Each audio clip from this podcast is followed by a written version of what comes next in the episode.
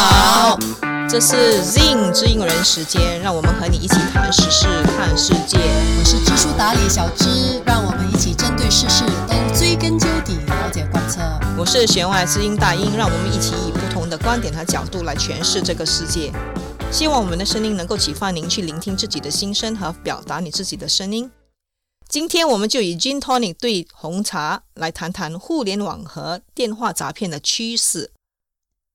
大英啊，虽然新加坡去年呢整体的治安都比较好但骗局呢却一直在增加哦。新加坡警方啊，今年二月中公布的全年罪案数据呢显示，诈骗案已经急增了高达百分之五十三点五，占了二零一九年所有罪案的百分之二十七哦。本地四种最普遍的诈骗行为，它们分别是电子商务诈骗、贷款骗案、性服务诈骗、网络爱情骗子。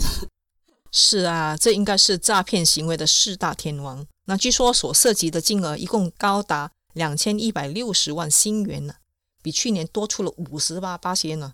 那随着网购行为越来越普及，新加坡的电子商务诈骗案在今年上半年就增加了四十二八仙，这是发生最多案件的诈骗行为。这些诈骗者在网购平台喜欢用优惠价来吸引买家。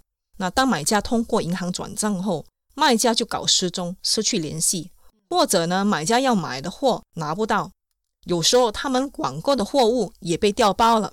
另外，网络爱情的骗局的涉案金额呢？也从去年的上半年增加了高达了百分之四十六，其中有单一的案件的最高金额，听了高达约两百四十二万元哦。这些爱情老千会先通过呢简单的交谈，或根据受害者在网络上发布的讯息呢，判断受害者的需求是什么，再展开甜言蜜语的诈骗攻势。他们的诈骗手法就是趁虚而入。那这些爱情诈骗的特征就是放长线钓大鱼。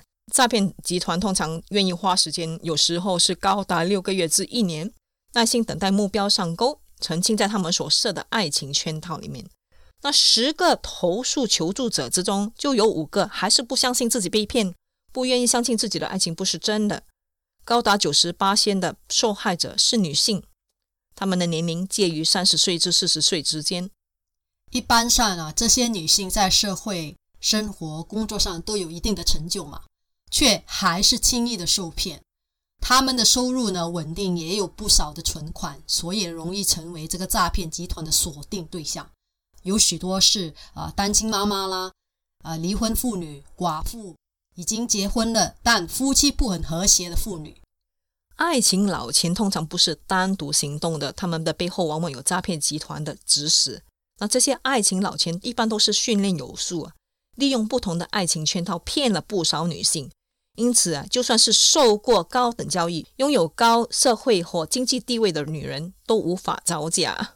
女性的爱情观嘛，都比较专一，只要爱上一个人，就会奋不顾身的全心投入，在能力所及范围之内呢，答应对方任何的要求。因此啊，受骗的多数都是女性。所以我说嘛，在这社交平台上无缘无故向你献殷勤的人，可能就是骗子。嗯，这种爱情加金钱的迷幻药，可以让受害者轻易的人财两空。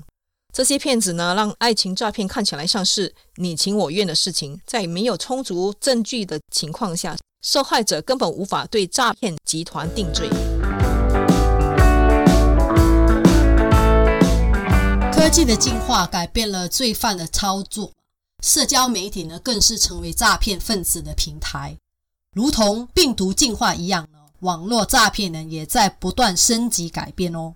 一些常见的那个网络诈骗类型的变种，他们的危害性呢，变本加厉，令人防不胜防。在中国来说吧，二零一九年网络诈骗的平均损失呢，更是创了近六年的新高。许多骗子呢，通过网上交友，在和受害者建立感情后呢，以各种理由骗取车票钱啦、手术费啦、红包等等等。那另一种状况就是，诈骗集团就使用第三者的银行户口，他们利用学生的户口行骗，因此不容易受到法律制裁而逍遥法外。这些集团一般都速战速决，当下就把骗到的款项汇出。那就算警察要冻结户口，等他们跑完那个流程的时候，都已经太迟了。其实啊，遭受诈骗后呢，钱多半是拿不回来的。如果能让受害者停止汇款呢，至少可以止血的。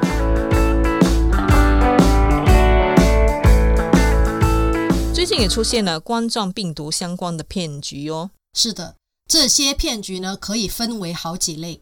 第一类的骗局呢，是疫情期间你缺钱吗？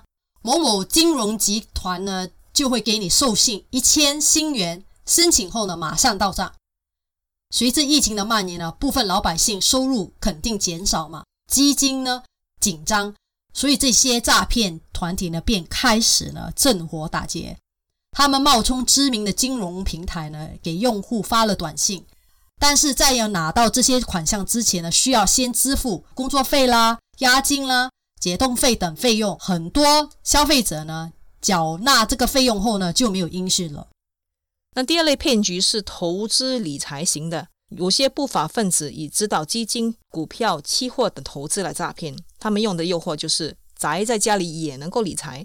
这些人利用一些老百姓在疫情期间旺盛的投资需求，通过网络聊天平台、微信群来向投资人推荐私募基金，或是指导他们。买卖股票、期货等，那引诱受害者下载虚假的交易软件，开户投资。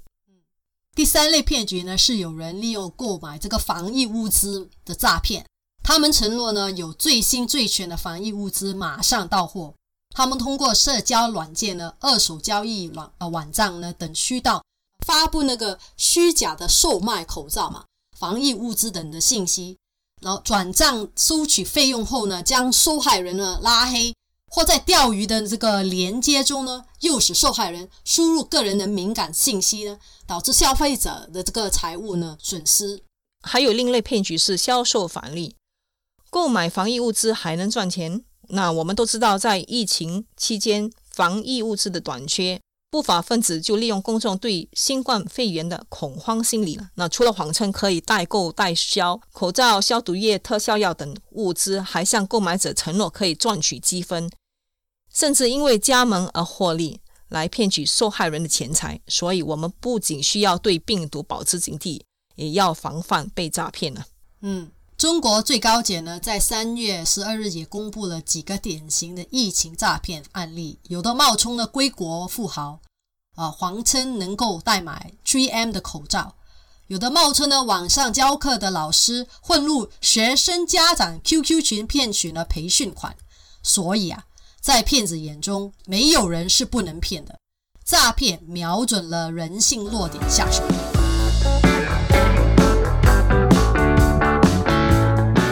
诈骗犯罪的增加，一方面反映出新时代民众对民主、法治、公平、正义的需求在发生改变；那另一方面，经济社会发展和信息化，即造就了更多网络犯罪案。而且，因为犯罪人和受害者互不相见、互不认识嘛，从而减轻了犯罪人的负罪感。那我们必须常常提醒自己，提高警惕，提防这些犯罪分子盗取我们最宝贵的个人数据。如今，犯罪分子比以前更能够深入地进入了我们的私人生活、房屋和办公室。攻击策略和工具，这些 hacking strategy tools，从传统的攻击媒介中存在的恶性软件，到世界上无法预料的，应有尽有。嗯，当然啊，为了避免被骗，我们必须采取。个预防的措施，其中一个措施呢，是在申请这个贷款的时候，选择合规的银行和金融机构，拒绝打小广告的网络金融产品。因为呢，正规的金融机构呢是不会通过微信、WhatsApp 等社交软件呢去联系借款人的。他们在放款前呢不会收取任何的费用，只要是在网上要求预先交费的贷款业务呢。一律不要去轻信而办理哦。对呀，还有在投资理财的时候，拒绝高利息诱惑，因为高收益意味着高风险嘛。收益永远和风险成正比的。那面对过高的收益率，应该保持警惕和理性啊，千万不要存有这些天上掉馅饼的侥幸心理。那另外，我们对个人信息应当加强保护，尽可能呢拒绝个人敏感的金融信息啊，不要随意去点击不明的链接，还或者是使用不明来历的无线网络。那尤其是我们出门旅行的时候呢，如果遇到有人索取个人信息、短信检验码或者是银行卡密码等情况时，千万不要透露。每当我接到那些声称是从我的银行打来的电话，要求核实我的个人信息的时候，我都会拒绝透露了。那尽管有些时候那些电话是真实的。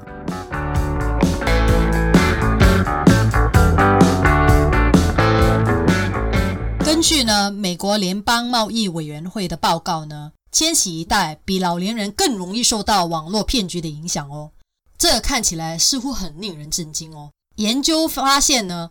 报告欺诈行为的二十至二十九岁的成年中，有百分之四十最终在欺诈的案件中呢赔了钱。